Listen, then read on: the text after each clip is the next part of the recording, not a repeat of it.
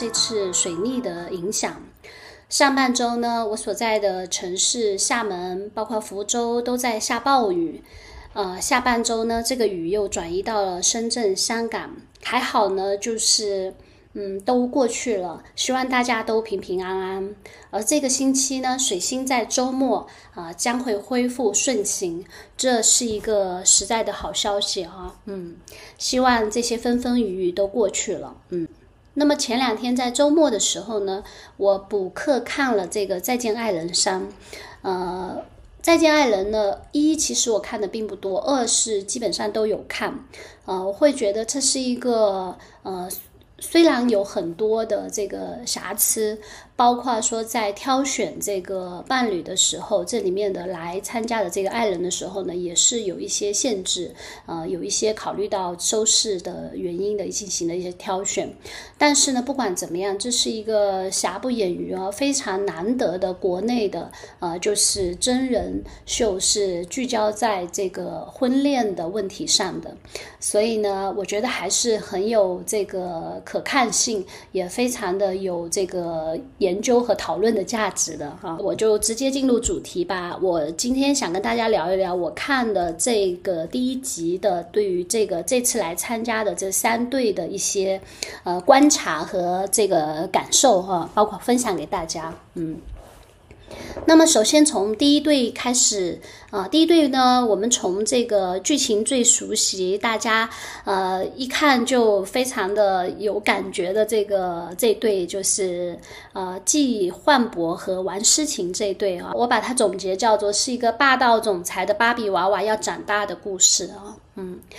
呃这对呢，猛一看呢就是霸道总裁和芭比娃娃的养成故事。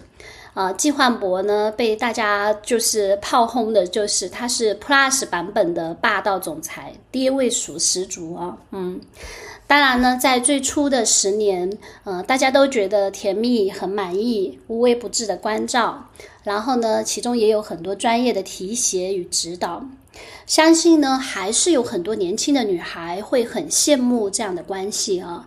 包括呢，这个节目中的另外一组嘉宾，这个睡睡，她也在节目；另外一个女孩啊，她也在节目中表示，呃呃，是有一些向往的啊，因为她会觉得，呃，比她的伴侣啊，待会我们也会讲到，就是比她伴侣的那种忽视要强很多。但是呢，这个老纪和王诗晴的这样的关系呢，呃，本质上呢，他们还是存在着很强的权力的不对等。啊，就像这电影我们之前谈过的电影《芭比》一样，芭比呢看似打扮的漂漂亮亮，拥有丰富多彩的生活，甚至也拥有了事业哦。嗯，她可能不是大家以前认知的那种芭比娃娃，只顾漂亮，她也有事业，而且呢，她的这个这个老纪呢也非常的就是对她事业非有非常好的指导和帮助。但是前提是这一切都必须在老纪。也就是在芭比的这个 Ken 的这个设计和控制之下，漂亮的这个芭比呢，仍然是被物化的，它是没有办法和这个呃 Ken 平等的。一旦这个芭比长大了，想要拥有真正的自主权，矛盾就爆发了。啊，这一对呢所表现出来就是呃矛盾爆发的这个状况。啊，首先呢。呃，这个，嗯，老纪呢对这个王诗晴有很多的贬低、攻击、孤立啊，这些都有。那么王诗晴呢就越发的想要证明说，没有你我也可以更好。但是呢，老纪呢要反证说，没有我你是不行的啊。两他们在节目中表现出的很多的对立，都是这样的一个呃对峙的状况。但其实呢，我认为这也不是问题的关键，呃，在现实层面呢，其实大家也已经看到，就是在节目当中呢，王诗晴她也说了，她已经证明了自己是可以做得更好的，就是光凭她自己独立，她也尝试过去独立，比如说完成她的工作，可是呢，呃，这似乎没有解决问题，因为对于王诗晴来说，还有两个非常大的挑战。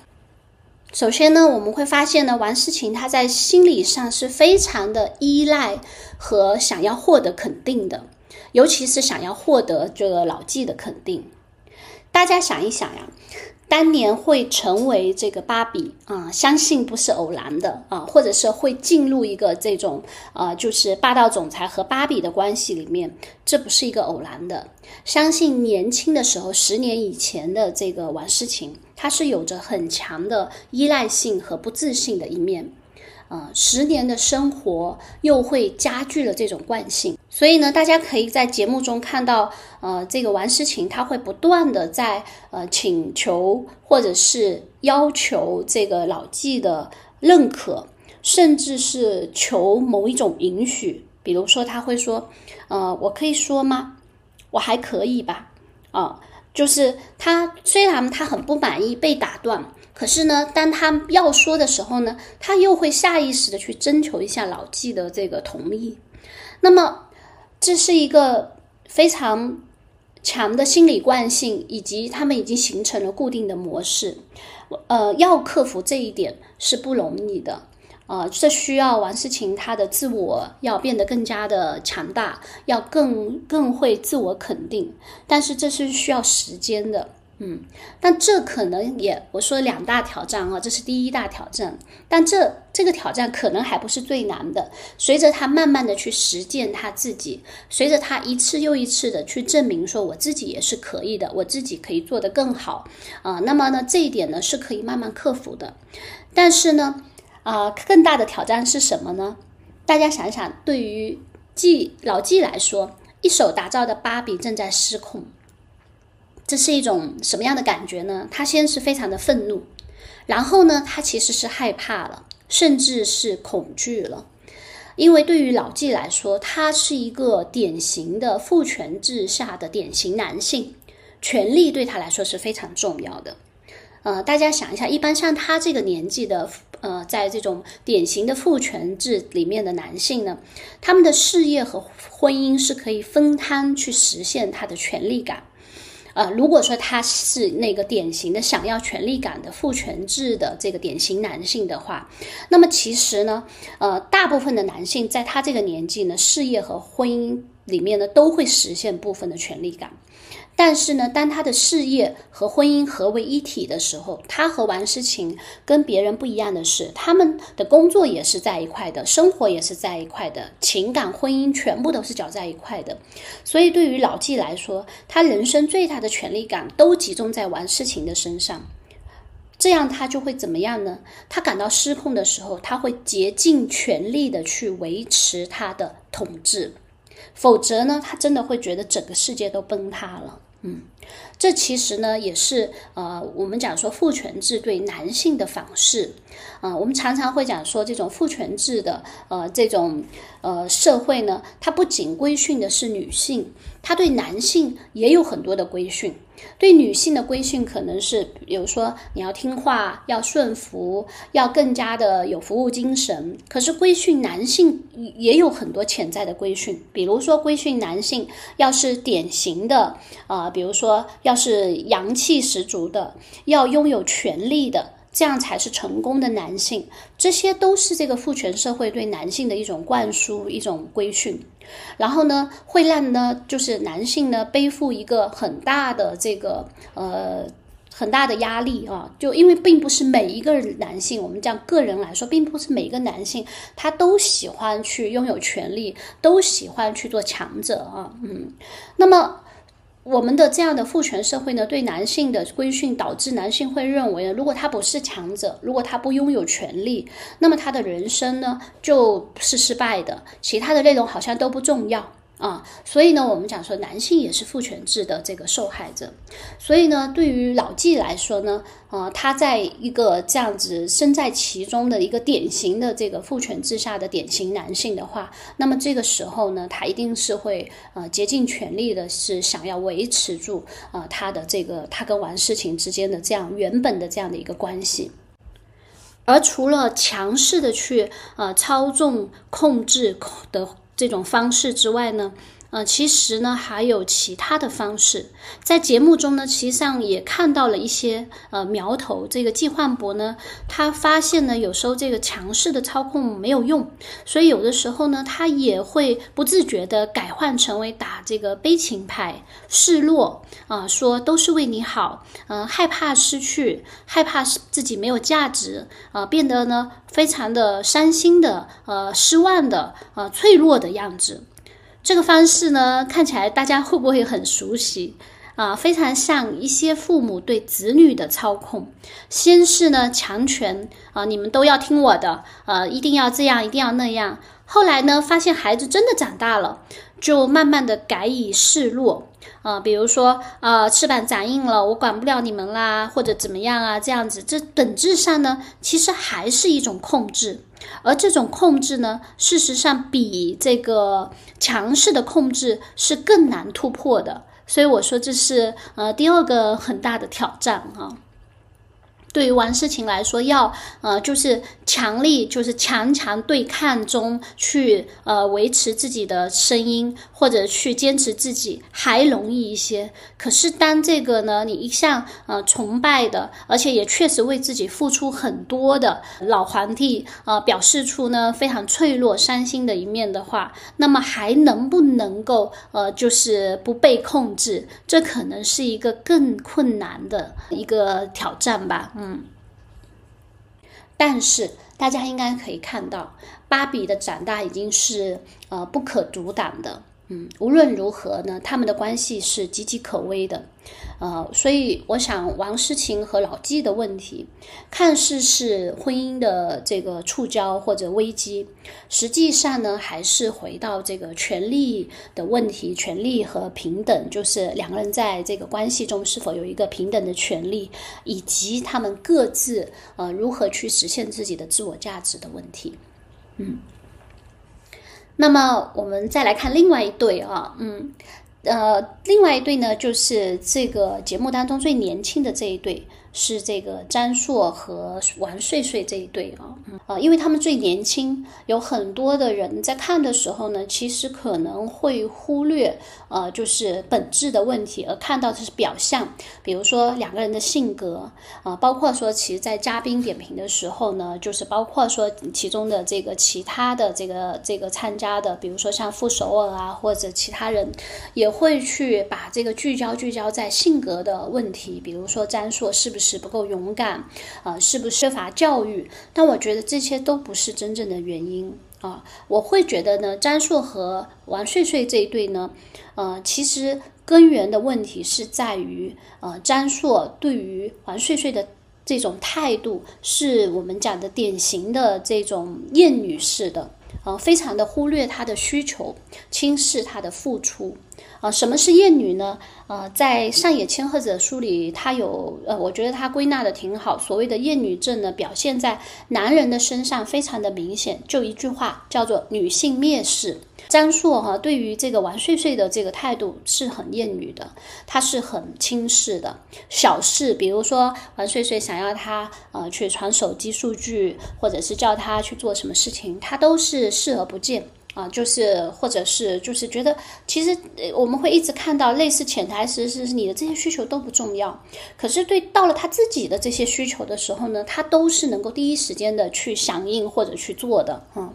这个还是小事，大到呢就是在节目当中大家讨论最多的这个关于婚闹的这个事情，嗯，这样明显有对错的事情。可是呢，他仍然是忽略了，就是选择了用忽略的方式，呃，去对待这个岁岁提出的这个需求和抗议，嗯，解决的方式，解决矛盾的方式，也都是用哄啊、耍贱啊这样对待小孩子的方法，啊。在这样的事情里，在婚闹的这个事情里，是他的朋友伤害了睡睡的朋友，而且呢，大家想想，能来做伴娘的朋友，肯定是很要紧的朋友，很重要的朋友。可是，在张硕的排序里面呢，成已经成为伴侣和妻子的王睡睡，他的权利是比自己低一等的，第二性的。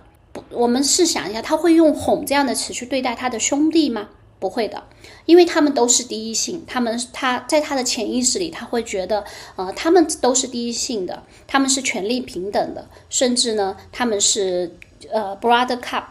就是兄弟班啊，兄弟俱乐部，他们是男性之间有一种呢，就是秘而不宣的，他们成为联盟的这样的一种趋势。这其实是因为这个潜在的，就是关于性别上面的这个歧视和轻蔑造成的。当然，我相信啊，张硕他未必自己有意识到。啊，他在，可是呢，他的所作所为呢，都可以看出呢，他对于已经成为伴侣和妻子的这个岁岁来说呢，他是把他当做呃权力更差一等的人的，嗯。那么有些人会有疑问说，那怎么解释张硕追求王睡睡的时候是这么的贴心，那么的就是二十四孝的男友啊，就是满分的啊，这一点都不矛盾啊。作为大男子主义者啊，追求是他征服和打猎的一个阶段。这个时候呢，他会动用他所有的这个聪明才智啊，包括说就是非常的贴心啊。大家不要忘记哦，就是他的性格其实是非常的灵活的，很擅长处理一般的人际关系。你看在节目当中呢，他其实是一个很周到的啊，很周到的，然后呢，不断的会去给大家去补填补空白，或者是主动的去搭话的啊，这样的一个状况。所以呢。他其实，在技能上面，在性格上面没有问题，但是呢，是阶段的问题。当他还在追求的时候，那个时候呢，大家他还没有形成他们的内部关系，他还在征服的阶段啊。这个跟他的大男子主义一点都不冲突。其实这也是典型的啊，这让我想起金白羊、金星白羊啊。有时候金星白羊的这个男生啊，甚至是金星白羊的女生呢，也是会这样。就是我们在情感的阶段呢，会发现呢，哎，谈恋爱或追求的时候，跟进入稳定关系很不一样，因为金星白羊就很容。容易陷入一种打猎式的追逐的这样的一个获得成就，呃，然后就放松之后的这样的一个情感模式啊，嗯。那么我猜哈，我猜张硕应该是在一个特别传统的呃重男轻女的成长环境呃原生家庭里面长大的，在他的这个呃，我感我会感觉到，在他的这个内在啊，对于女性的需求，或者是在他的这个呃被影响的这个内环境里面的，或者是说在他的潜意识里面的内在女性呢的需求都是不重要的，甚至是受到漠视的。呃，所以呢，呃，这个女性，而且特别指的是成为家人或者伴侣或者婚姻关系啊，所以我会猜测她是来自一个这样的环境的。因此呢，她一旦跟这个岁岁确定的关系进入了这个准婚姻，她内在真实的这种男女观念和模式呢，就会开始运作。啊，我想强调的是，这些呢，她未必自己能够清楚的意识到。包括说他为什么没有办法去跟自己的朋友说，让他去道歉。实际上呢，这是一种非常潜在的心理模式啊，他有潜在的这种兄弟般文化，然后呢，在捍卫呢他自己内在的男性更高的权利，就是也是有潜在的那种漠视女性的这种习惯啊，漠漠视女性的需求的习惯。所以呢，我看到节目当中呢，虽然他最后表态说，啊，他要去和朋友说。但是我会觉得呢，他看上去其实可能并没有真正的认识到这个问题，它的根本是什么。更多的是因为呢，在节目当中，大家的这种围观，呃，是一种推动，推动每个人都会说他，每个人呢，甚至里面也包括了同样为男性的这个老纪啊这些人的表态。老纪还说，哦，要不要我陪你去说？这这是一个很大的推动哦，所以他才在节目当中表示松动了，说哦要去认错，包括要去解决这件事情啊。那包括傅首尔说的这个，呃，是不是不够勇敢哈？我觉得这比比如说权力不对等、轻视女性和妻子的这个权利来说，这是一个要轻得多的罪名。啊，甚至呢，我当然我相信他也不是故意，是因为这个罪名轻得多才应承下来，是因为他自己可能也是很困惑的，自己为什么也一直想要寻求一个呃更明确的答案，所以当傅首尔递过来这个不够勇敢这样的这种答案的时候呢，他就欣然接受，或者是啊觉得好像呃如释重负啊，终于找到一个原因，否则这个怎么说都是说不过去的。呃，但是他其实是没有根本的意识到，但一旦没有根本的意识到的话，他就很难根本的解决这个问题。除非他能在本质上面呢，能够认识到他的这种习惯性的忽略和漠视是根深蒂固的这样的男权或者重男轻女的话，否则将来如果还有类似的事情。再发生到他们身边，呃，再发生到他和妻子之间，和他和王睡睡之间，没有其他人的评判，也没有其他人的围观，那么我相信他的本能还是会做出让王睡睡失望的这种选择的，这是很难改变的，除非能够看到这些本质啊，嗯。再来看王睡睡，呃，它其实又代表呢另一大类的这个女性的典型。什么样的典型呢？就是身处在这种的有厌女症的这样的环境当中，呃，所谓厌女症就是对女性有一种的天然的轻视和蔑视、忽视的。她是感受到被不公平对待、被忽视的，她感到很不舒服。嗯，但是呢，她可能并没有，也没有看到这个问题的本质。她。看上去在不停的拼命的找原因，他找原因找的比张硕还更积极啊，不断的原因找原因，试图把它归因到性格问题、沟通问题，但他自己也不断的又意识到，同时又意识到说这是说不通的，因为张硕平时在外面根本就是一个善于社交的人。啊，所以他没有找到答案，他不断的找答案，又没有找到答案。他看到呢，所以他在节目当中一看到张硕跟外外跟其他的嘉宾互动，他就会不断的说，呃，叨叨说太奇怪了，这太奇怪了，你太妙了啊！这是一种表示委屈、表示不理解，呃的这种呃这个这个这个反应啊，就是他真的不太理解，嗯，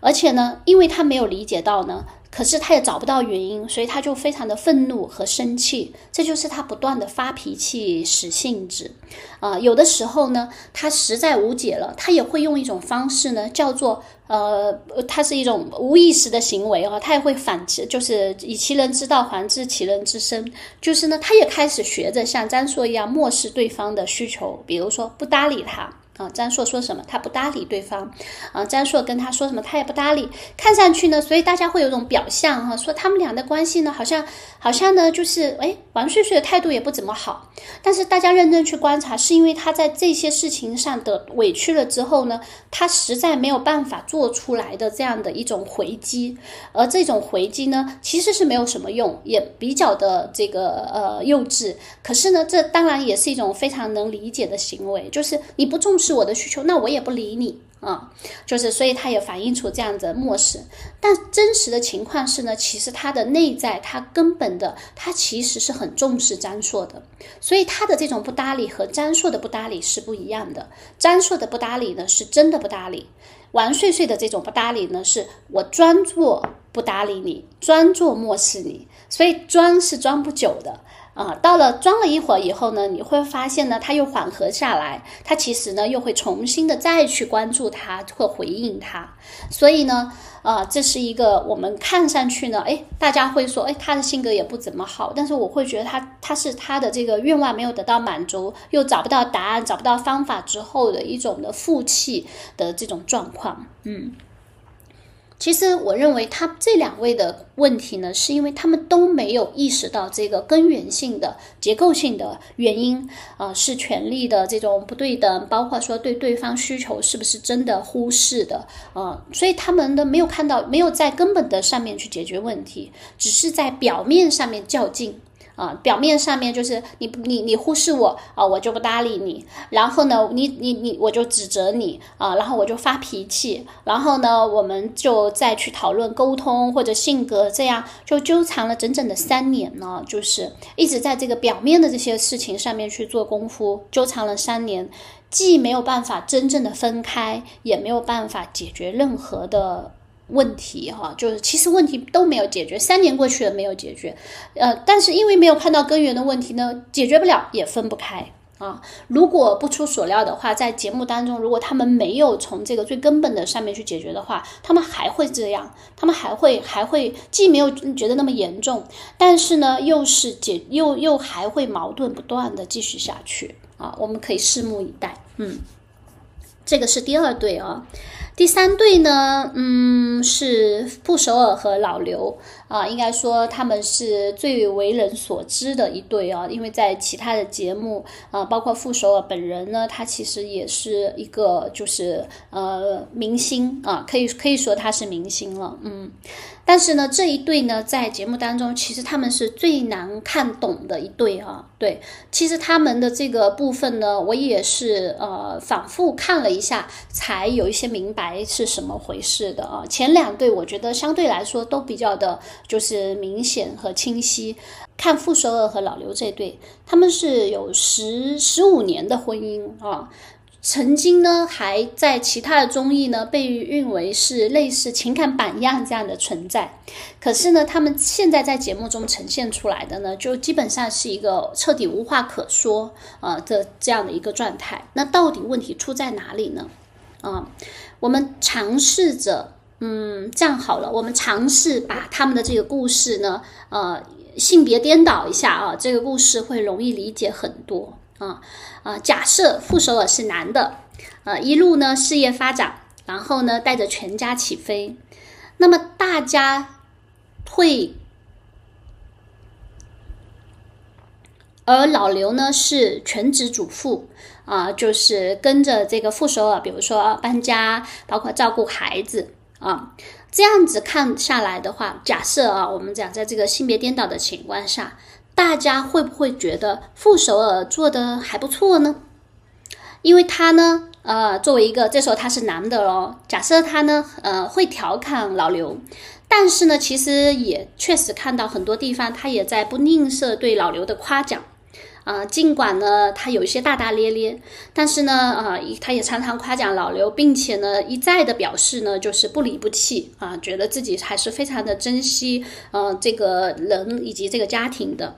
然后呢，他自己错了呢，啊，比如说在节目当中这个车窗贴膜的事情，他搞错了，他也就直接的会承认啊，并且会自嘲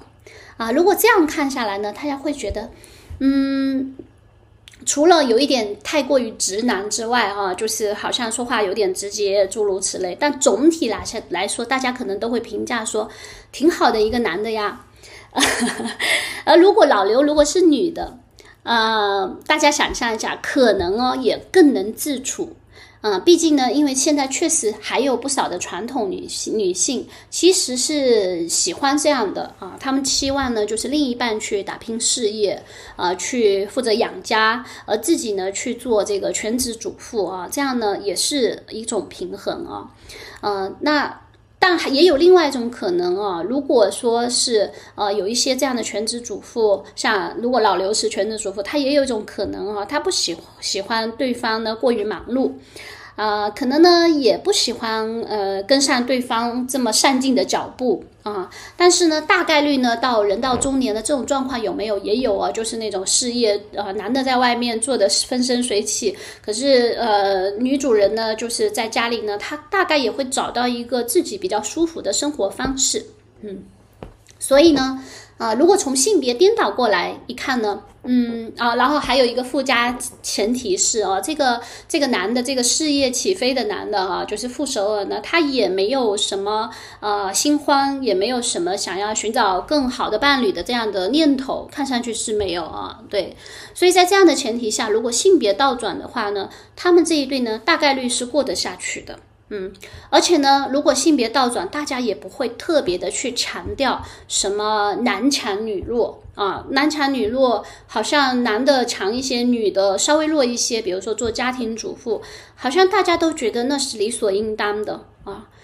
就算是真的闹到要离婚。大家恐怕也是会惋惜一声，说哦，那发展的不同步，呃，要么呢，因为比如说呃找了新的伴侣，要么呢，大家就会说哦，就是跟不上这个节奏啊，就是呃那实在相处不下去啊，这样子。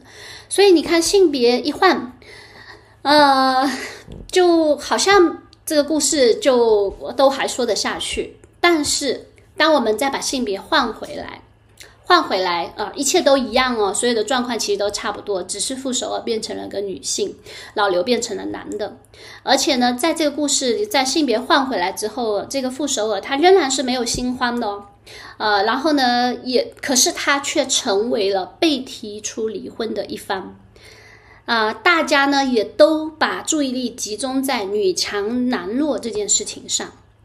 包括当事人在内啊，不是说旁观的人，包括他们两个自己也会觉得这个所谓的女强男弱成了很大的问题。啊，这个是很关键的哈，就是别人觉得怎么样，这是一回事，更重要的是，连当事人自己都觉得这是关键啊。我相信呢，那些男强女弱的这种家庭，即便面临这种危机的时候，也应该很少有人会去想，是不是男的发展的太好了，没有停下来，然后诸如此类的啊。我觉得不会有人这么说的，嗯。所以呢，嗯，为什么我要去？性别互换呢，就是说，其实这个事情跟性别其实是有关系的啊，应该这么说。如果性别互换呢，这个就没有矛盾。所以呢，其实老刘和傅首尔的问题是，啊，其实又是最简单的。最简单的就是这两个人是这三对当中呢，他们的差异和悬殊已经是最大的两个人，他们几乎是两个世界的人了。他们人生人生的这种方向、理念、兴趣爱好、工作的状态、身处的这种就是包括自身的状态都不一样。啊，我们不想去评判，呃，就是这种比较积极上进的，呃，和躺平的状态哪一个更好？这不是，这不是要讨论的重点。其实事实上，我觉得是都可以的，嗯，但是，嗯，他们各自都有，都可以，每个人都有自己的选择，选择更上进一些，更积极去入市赚钱一些，还是更想要彻底躺平，那是每个人的自由。呃，重点是什么呢？这不是重点啊，重点是说这两个人，不管是。呃不，我们一直说他们在一起十五年哈，在一起十五年后，还是说今天他们是今天是刚刚认识的两个人。事实上呢，无论是哪一哪一种状况呢，要让这两个人之间呢，嗯，激发出爱情啊，或者是呃非常的呃配合的很开心啊，或者说是就是他们的相处非常的有热情和激情，我觉得这简直就是愚公移山一样难的事情了，因为不可能。因为他们两个就是已经成为了悬殊最大的两个人，那么这其实是一个很简单的事情。所以呢，分开其实嗯本身是没有矛盾的啊，或者是它不成为一个呢需要放到节目里面，或者让两个人都特别的难受的事情啊。但是事情变得不简单的是什么呢？还是性别问题。这就是为什么我刚开始的时候说，我们把这故事先换一个性别，先性别对调来讲一下，就会觉得没有什么地方不好理解。可是呢，在现在的这个性别前提下。傅首尔就成了典型的女强人，但事实上呢，我认为傅首尔是典型的假的女强人。嗯，她在事业和财富和这个个人发展上呢，看起来是绝对的独立女性，但是她的内在却非常的传统啊。因为呢，这样这样其实是一个双重的枷锁，因为她已经是女强人了。啊，可是呢，她又特别的遵循女性的传统，哪一些有女性的这些传传统的？比如说，啊，要维护婚姻的完整。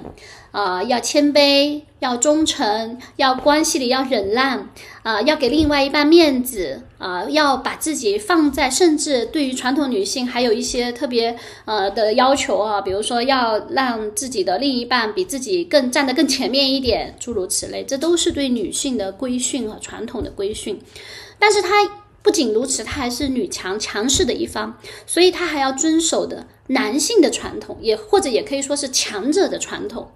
强者就是我们的传统呢，对强者也是有一些呃，就是规范的。当然，虽然我们对实际的男性是更宽容哦，但是也有的，也有是有一些呃传统的这种要求，比如说呃要不离不弃啊，要呃不能离开弱者，要扶持弱者，而且呢不能显示出呃过高的优越性，不能主动的离开，诸如此类的。首尔呢，因为成了女强人啊，所以比男强人、比普通的就是女性还要承担的更多。她两种都要都要去遵循，所有对呃男性的、对强者的传统，她全部都要去遵循，并不是一个女性主义者，或者说她是假的女强人，不是真的独立女性的。因为呢，呃，女性主义或者说她不是一个女性主义者啊，因为女性主义的基本。呃，就是是什么呢？是为自己优于为别人，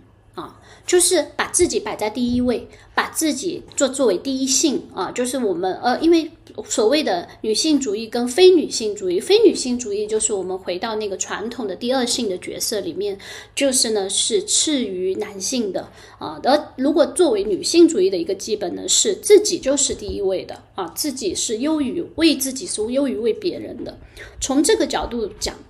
傅首尔是很不女性主义的啊，我觉得他不太喜欢自己啊，就是呢，他他一直在强调说，呃，已经像兄弟一样了，还可以坚持下去的婚姻，我不知道他把自己的感受、自己的婚姻已经没有爱情了，那么如果还可以。坚持下去的话，那其实就意味着他要牺牲自己的真正的这个关于女性的这个感情的这个需求。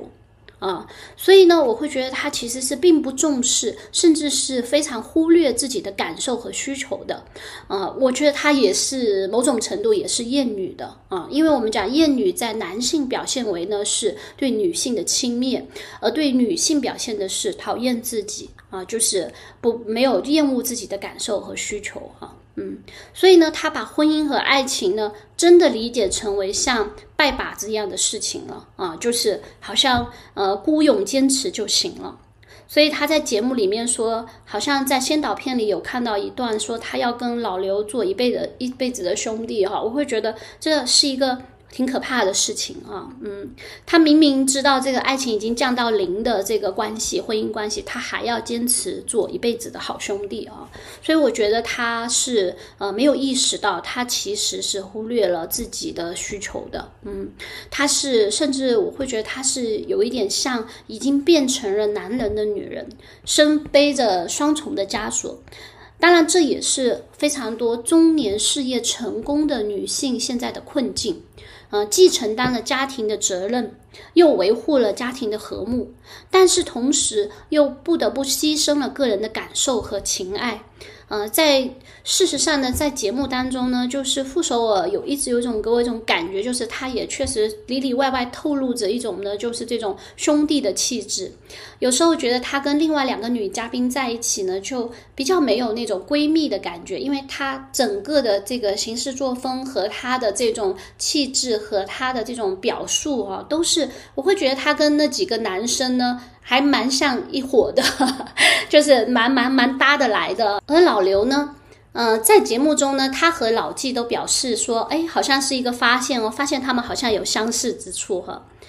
但其实我觉得他和老纪是不一样的啊。老刘呢，他没有那么强的这个权力的丧失感。因为呢，他跟傅首尔的相处已经很长时间了，他一贯都是一个躺平的状态，无论是在这个婚姻关系里面，还是在于这外部世界的，比如说在他也不去上班啊，也不也不去这个社会里面打拼，他其实是有一点跟我们这个传统意义上面的这个男权的典型的男性是不太一样的。呃，他其实一直都没有那么的想要，就是对权力有那么强的这个欲望，或者是一直去做这样的争取，所以他也没有像老纪那样子，当这个婚姻关系解体的时候呢，他其实并不是太多的因为这个权力感的丧失。呃，当然他。可能也会受困于一些自我价值的这个问题，但是因为他其实整个的人生都会面对这个问题，他选择了这样子一种呢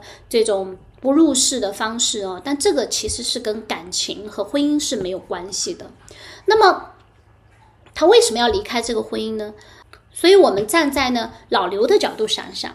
如果。呃，就是如果一个男性他没有办法在社会层面，如果他想要获得权利感的话，如果他的呃骨子里还是有传统男性的那一面，想要获得权利感，那么他已经放弃了在社会发展的层面上去获得这种成就啊或者权利感。那么有一些男性是这样，事业不怎么样，他就回到家庭里去找这个存在感啊，找这种权利感。那么。事实上呢，他呃显而易见，他跟傅首尔在一起这种可能性几乎等于零，因为男女强男弱已经形成了。如果他还想要从家庭或者呃婚姻关系去获得传统的权利感的话，那么他离开傅首尔去寻找新的关系才有可能找到一个他能够实现权利感的人啊来配合他，呃，他有可能。当然，如果他没有这个想法，他即便没有这个关于权力感的这个欲望，也许他就是一个非常真正淡薄的人啊。他既不想要婚姻关系里的权力感，他也不想要社会上的权力感。但是如果他想要的是亲密与爱情，他不想不想要兄弟式的婚姻。他不想要跟傅首尔像兄弟一样过完一生，他想要追求一种真正的亲密或者爱情，或者是有爱情感觉的激情的话，那么他也会需要也想要去离开傅首尔。所以从这个角度看呢，也许老刘比傅首尔呢，呃，更清醒、更清醒的认识，然后呢，也更接受和面对真实的状况。嗯，所以呢。啊，这就是这三对的一个观感，一集看下来啊，我觉得，呃，至于是不是这样，它的后续如何呢？我们就拭目以待啊，因为毕竟后面还有很长的节目。事实上呢，我想，呃，第一对呢，如果就是王诗晴和这个老纪哈，我会觉得就是。芭比和霸总的斗争呢，可能是会很持久的啊，就是而且比较难分出胜负，是一个很长的过程。但是走势呢，我会觉得。呃，似乎是非常的难协调的。当然，除非他们两个都有非常清楚的认识到这个根源性的呃权力结构的问题，如果能够得到很好的解决的话，那么他们才会有出路啊。嗯，那么关于呃王朔和岁岁这一对呢，我会觉得，你看他们已经纠缠了三年，他们还没有认识到问题的本质。如果呢，他们继续在这个层面呢，他们。表层呢，他们也还有很多的战斗，很多的延伸，很多的戏码可以进行哦。但是呢，解决不了问题，那可能也暂时分不开。嗯，那一旦他们意识到这个问题的根本的时候呢，他们就有机会来解决问题。至于能不能解决，还得看这两个人他们的这个成长和他们的智慧。那至于老刘和傅首尔呢，我会觉得，呃，老刘看上去应该是已经想得很清楚，所以我会觉得，嗯，他们这个婚如果老刘坚持的话，他是肯定要离的。那么傅首尔呢，我觉得，嗯，他还。脑袋其实并不很清醒，对整个婚姻和整个的这个状况，包括对他自己，对于他的婚姻到底发生了什么，我觉得他还是蛮蛮糊的，蛮蛮蛮蛮迷糊的啊。就是他只有用一种非常孤勇的心态啊，就是像打仗一样的，或者是就像他在这个片尾说的，呃，好像这个是要靠一些运气，包括说是要靠一些坚持，但我觉得不是的。其实所有的东西，它都是。有一些内在的更根本的原因的，所以呢，我们讲说这三对呢，看上去是婚姻的这个危机，呃，感情的危机，但事实上呢，这里面的状况原因，呃，其实不仅仅是爱情那么简单的事情啊。那后续呢？让我们再拭目以待，有一些什么新的呃观察发现会继续跟大家分享。好的，那我们今天就聊。